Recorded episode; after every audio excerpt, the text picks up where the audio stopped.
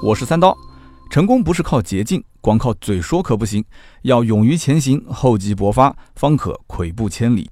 途锐将随我一同前行，为突破去攀登。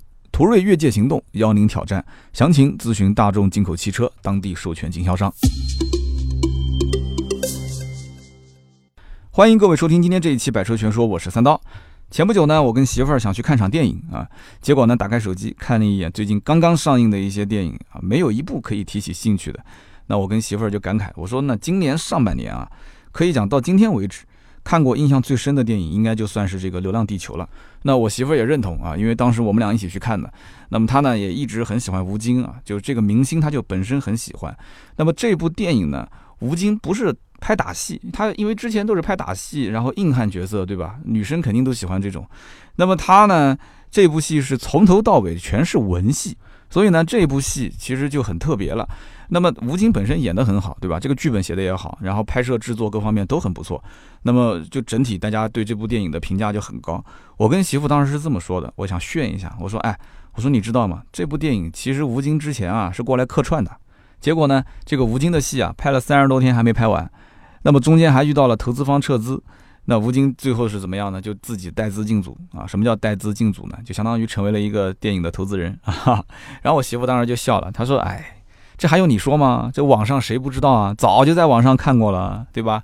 那她反过来又问了我一句，她说：“那你知道为什么电影结束的时候要打出明谢刘德华呢？”哎，我说这个我还真不知道。然后呢，我媳妇儿就跟我说，她说其实《流浪地球》的这个版权本来是在林浩导演手里面，我相信应该很多人也知道这个导演，就是之前拍《疯狂的石头》，然后最近的那一部《疯狂的外星人》都是他拍的。然后呢，林浩就把这部戏的版权就给了现在的《流浪地球》的导演郭帆。那么不仅呢是把版权给了他，甚至还把自己就是最近拍的这个《疯狂的外星人》有很多的布景也都借给他用啊。那么林浩当年他拍《疯狂的石头》。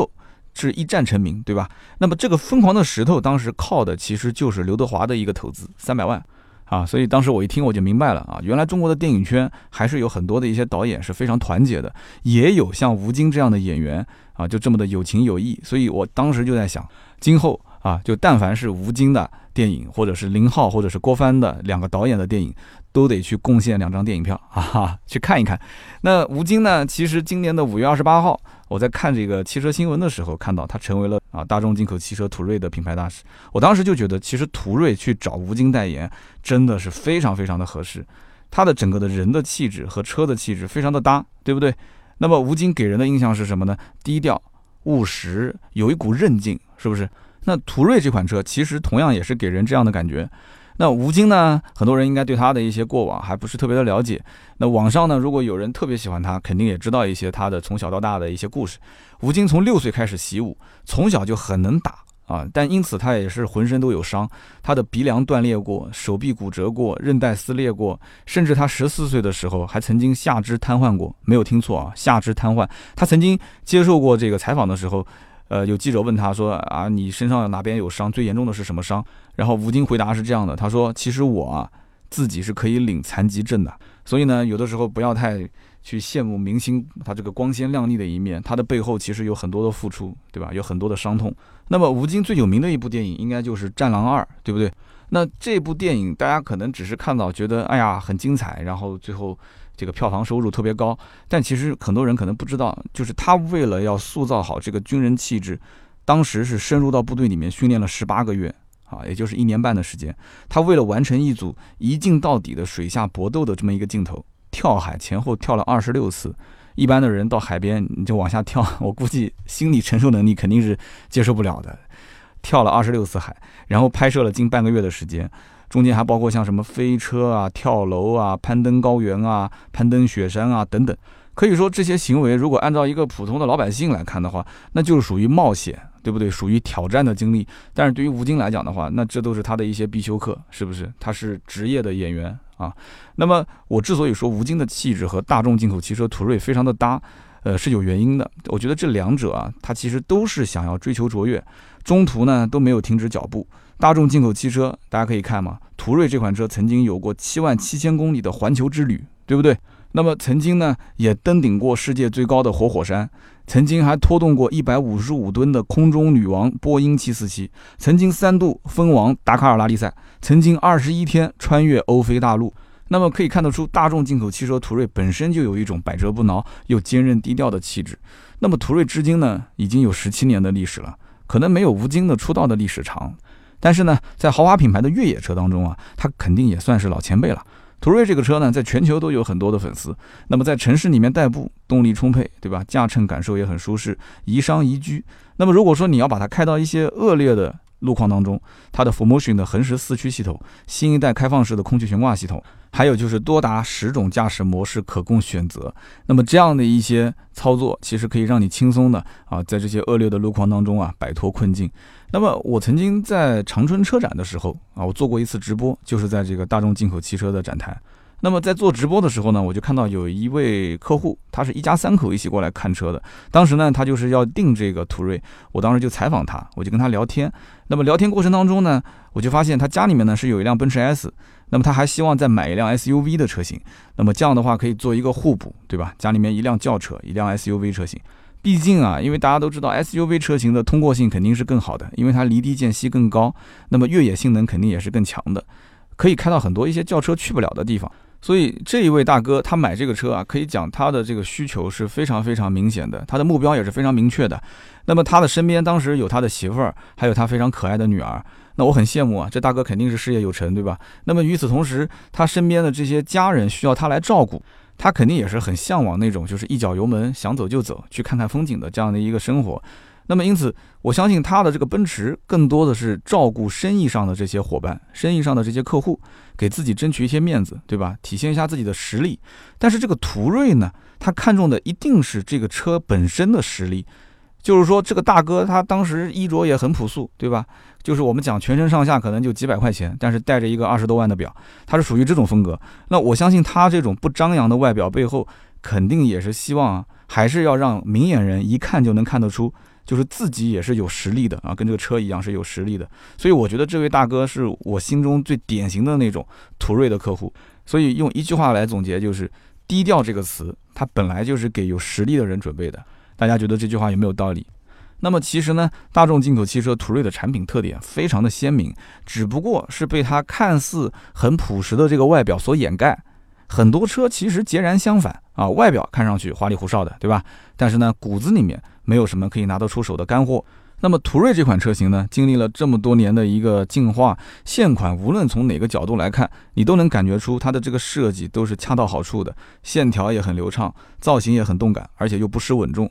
特别是它的车身的侧面，从它的前轮拱这个位置，有一条线一直延伸至后方啊，就是它的车身的腰线。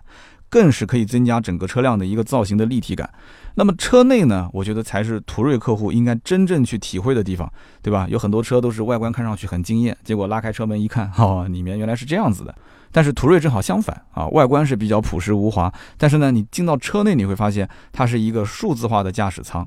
这个呢，其实无论年轻的客户还是年长的客户都是非常非常喜爱的一个配备。毕竟现在你说这个智能手机都是如此之普及了。对不对？大家肯定是喜欢科技感更强的一些配备。那么我们如果进入到车内，会发现啊，首先有一个十二英寸可自定义式的全液晶仪表盘，再加上中控台那一块十五英寸的彩色触摸屏。那我可以这么讲，进到车内真的有一种。买大屏送车的感觉，买大屏送车。那么你到车子里面，你就能被那个十五英寸的屏幕吸引。真的，你进去试一下你就知道了，它是比一个 iPad Pro 还要大几圈的一个超大的屏幕啊，镶嵌在整个的中控里面。那如果说夸一个人腿长，可能叫做啊一眼望去全是腿。那么你要如果进入到途锐的车子里面，你会发现一眼望去全是屏啊，全是屏幕。那么这一块十五英寸的屏幕在同级中也可以说是最大的。那么竞品车型一般也就是十英寸，最多也就十二英寸啊。你听说过十五英寸吗？哇，超大，真的是。那么和途锐的大屏相比，真的是相形见绌啊。那么就像你如果说平时用惯了苹果的这个，比方说 iPhone 八啊，那么你现在突然你要换成了一个八 P。你看时间久了之后，你再从八 P 换成八，你会觉得说打游戏啊各方面，啊真的是差别非常大，对吧？你肯定喜欢大屏，对不对？大屏打游戏、看视频什么的，爽了不止一倍啊！这种体验。那么从消费者的眼中，其实他最直观的感受就是看到了这一块屏幕，他的第一眼就感觉，哎呀，好像我觉得它就领先于竞品车型，能够让消费者有一个很直接的感受到科技感的这样的一个魅力。而它的这一套车机系统呢，是最新搭载的 Discover Premium 信息娱乐系统以及抬头显示系统，可以带给驾驶者更好的一个高科技感。如果大家有机会啊，真的可以去 4S 店去体验一下。那么车内还可以实现，比方说像手势触控啊、啊语音控制啊等等多种的这样的交互操作。那么除此之外呢，车上还有包括像 CarPlay 啊、百度的 CarLife 啊，包括 MirrorLink 可以连接手机。现在很多人上车之后都喜欢用这样的一个手机映射的形式啊来进行操作，因为现在手机确实是很方便，但是它的这套系统其实也很方便，大家都可以去试一试。那么车内呢还有无线充电功能，那这个功能呢其实现在不是所有的手机都能用，有的手机它不支持无线充电，但是随着未来手机的功能越来越丰富，那么支持无线充电的手机越来越多，那么这个配置它一定是有备无患的啊！我经常去试驾的过程中，我自己现在新的那辆车上它也有这个无线充电，我觉得真的很方便，把手机往那边一放。啊，开到目的地的时候，手上的这个手机本来是红色的，这个电量，结果变成了绿色的电量，心情一下就大好，是吧？那么，如果说大家要在开车的过程中遇到什么问题了，你还可以使用重型家车联网的服务，七天二十四小时不间断在线。那我估计上了车之后啊，大家有这么多的功能可以去把玩一下，那可能都不想下车了，是不是？但是别忘了啊，车机系统虽然很好玩，但是驾驶感受才是最关键的因素，因为我们是来买车的啊，车是用来开的。不过现在买车的很多的一些客户啊，啊，可能对于试乘试驾这个环节不是特别的重视，他更多的还是希望看到他自己想要看到的东西。你比方说啊，有些人喜欢氛围灯。那比方说像途锐这款车，它就有三十种颜色的氛围灯可选。那我相信，无论是客户啊，还是家人啊，在车上肯定有一种颜色是适合当下的这个气氛。那么还有包括像十八项电动调节的座椅，还有包括八种模式的按摩功能，那特别适合那种如果经常跑长途旅行的人。你在开始准备跑长途之前，把座椅调整到自己最舒服的位置。那么中间呢，有的时候坐的人有点累了，对吧？你可能会调整一下坐姿。那么这样的一个十八项电动调节的座椅，就可以让你尽量的啊调整到一个自己最舒服的一个位置，特别适合那种就是经常长途旅行的人。那么如果说旅途当中呢，你要想按摩一下、放松一下，那这个八种模式的按摩功能一定是适合的，对吧？一边开车一边按摩，那感觉是非常的好。这个舒适度肯定是有了，对吧？但是关键问题是安全性呢？大家知道夜间行车什么是最关键的？肯定是大灯嘛。大众进口汽车途锐它配备的是智能矩阵式 LED 大灯，这一套大灯总成呢，它有十二种动态照明模式，可以根据不同的路况进行自动的调节。然后呢，再去配合这个夜视系统，它就可以通过短暂的闪光，可以照亮潜在的危险区域内的一些行人。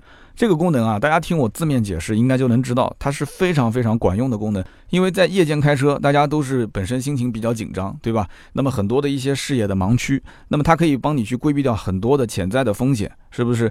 但是呢，大家平时试驾啊，到 4S 店啊，它都是白天，没有人说是晚上去 4S 店试车，所以这一点，我觉得这个大众进口汽车途锐啊，其实挺吃亏的，对吧？如果说能试到这个环节，它一定是一个加分项。对不对？那么有人可能甚至觉得这功能特别适合我，我因为经常跑长途，经常晚上跑长途，所以就为了这个功能就付钱，这也说不定嘛。所以大灯对于经常跑长途、夜里跑长途的人来讲，真的是太重要、太重要了。所以这一点大家一定要清楚，看看适不适合自己的驾车的环境。而与此同时呢，这个途锐车上啊，它还有一套夜视系统，它是利用热成像的摄像头自动检测人与动物这些生命体，它可以根据碰撞的风险级别不同来标识不同的颜色，它可以显示在这个十二英寸的全液晶仪表上。并且呢，会进行一个预碰撞的预警。那么，其实主动安全配置，我觉得才是一辆车啊，它除了动力性能以外，最值得关注的地方，也是最值得购买的地方。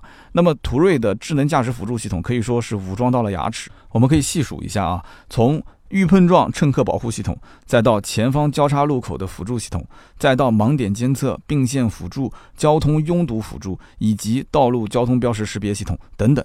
那么可以说。开着这台车在路上的时候，你就会感觉到好像有一个老司机，他就坐在你的旁边，呃，一直不停的在帮你去提前规避风险啊，这个很重要。提前帮你规避风险。那么我们刚刚前面说到的，包括主动安全配备，包括车辆的一些科技配备，那么很多人都很关注。但是真正最需要关注的一点就是这个车的动力到底够不够用。那我相信呢，呃，途锐的客户几乎都是换过很多次车的一些人。那么他对于途锐的动力以及它的科技配备都会有一些更高的要求，是不是？目前来讲，途锐有两种动力可以选择，一种呢是 2.0T 直列四缸的引擎，还有一种呢是 3.0T V6 的引擎。那么变速箱呢，都是 Tiptronic 八速的手自一体变速箱。2.0T 的引擎有着180千瓦和185千瓦两种动力，3.0T 的引擎呢有着250千瓦的动力。那么这两种动力的选择其实也很简单啊，我可以给一些建议。如果大家大多数的时间都是在城市代步，啊，就是追求油耗相对经济，然后呢，驾乘的感受相对舒适，那就考虑 2.0T 的版本啊，不用多想，2.0T 肯定适合你。那么如果说我经常跑长途啊，我不在城市代步，我经常一上这个高速就是跑两三百公里、三四百公里，甚至更远。那么与此同时，呃，我也会去一些相对路况啊比较恶劣的一些环境，甚至我要去越野啊，那我觉得你就可以选择动力更强劲的 3.0T 的版本，对吧？那么这个版本其实我觉得。呃，也是大众系列的一个非常经典的动力总成，三点零 T 加八速的 Tiptronic 的手自一体变速箱。那么因此，到底是选二点零 T 还是三点零 T？我给的意见就是根据自己的驾驶环境，当然了，还有就是自己的预算，一定要问自己，就是哪些东西是我必须要的。要不然的话，你会觉得这个也好，那个也好，对吧？你就没办法去舍弃很多一些东西，你就告诉自己哪些必须得买啊。除了这些功能以外的东西，其实我觉得都不重要。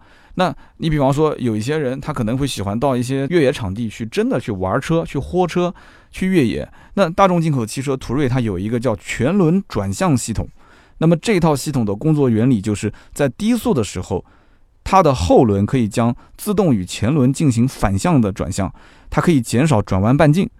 大家都知道，在越野的环境里面，你经常会遇到非常狭小的一个空间里面，你要进行一个转弯或者是掉头。那么这个时候，大家就会发现这一套全轮转向系统有多么的好用。好，那么你就问自己，这个功能要不要啊？如果是要，那你选择什么样的配置？如果是不要，你选择什么样的配置？其实非常好选啊，不用纠结。那么现如今呢，市面上的车型可以说是越来越多，越做越花哨。那么这里面有一些人可能会被这些啊外表比较花哨的车型所吸引，但是我也看到啊，现在有一些客户他反倒是更喜欢设计比较内敛的一些车，对吧？大众进口汽车途锐就是这样的车型。如果我们不在你的耳边提起这个车，那可能大家就是在这种隔三差五就有新车上市的环境里面，就没有机会真的去了解它啊，甚至到店里面去试驾这个车。但如果真正你要说看清楚自己的需求、自己的预算。完了之后，你真正了解说大众进口汽车途锐这款车它有哪些特点，很鲜明的这些特点，你就会发现，哎，好像这个产品就是为自己量身定制的一样。那么买 SUV 的客户，其实大多数都是喜欢自驾。自驾有一个前提，就是首先你要有非常多的空闲时间，其次就是你要有一定的经济实力。那么途锐的客户，他肯定是具备这样的经济实力的，是吧？他是有一定的经济实力，这个一定是打双引号的，这是一个比较低调的说法。那么与此同时，他一定也有更多的这个可以自由支配的时间，对不对？那其实我很羡慕这样的一些人啊，真的是事业家庭都是非常成功的。我呢，其实今年今年过年前，在呃跟媳妇儿规划旅行路线的时候，其中有一条路线就是去国外看极光。那我相信我们听友当中很多人应该也是对这个很感兴趣，想要现场看一看这个极光非常壮观的一个景象。但是我们当时有点犹豫，因为去国外看极光，一家三口费用还是蛮高的啊。我们稍微犹豫了一下，结果这个团就报完了啊。那么这一次呢，大众进口汽车将要举办一个活动，叫做“途锐越界行动幺零挑战”。节目一开始听口播，大家应该也听到了。那我当时看了一眼整个的行程，我都惊呆了啊！为什么惊呆了？因为是去冰岛去自驾，到冰岛自驾是什么概念？你想一想，我当时。跟团过去，我都当时有点舍不得这个费用啊。那么开车第一天就可以到达全世界最北的首都，叫雷克亚未克。那么开车驶入雷克亚尼的这个熔岩厂，然后第二天呢就开车去洛门杜尔山观看奇景，然后再去兰德曼纳劳卡去泡温泉，然后接着就跑山啊，开着车子去跑山。跑完山第三天呢。去自然公园里面享受闲适的生活，放松一下身心。然后第四天呢，大家又可以去啊，把车开到雷克亚维克，也就是他们的首都冰岛首都，去逛逛街啊，体验一下本土人情，就这么一个活动。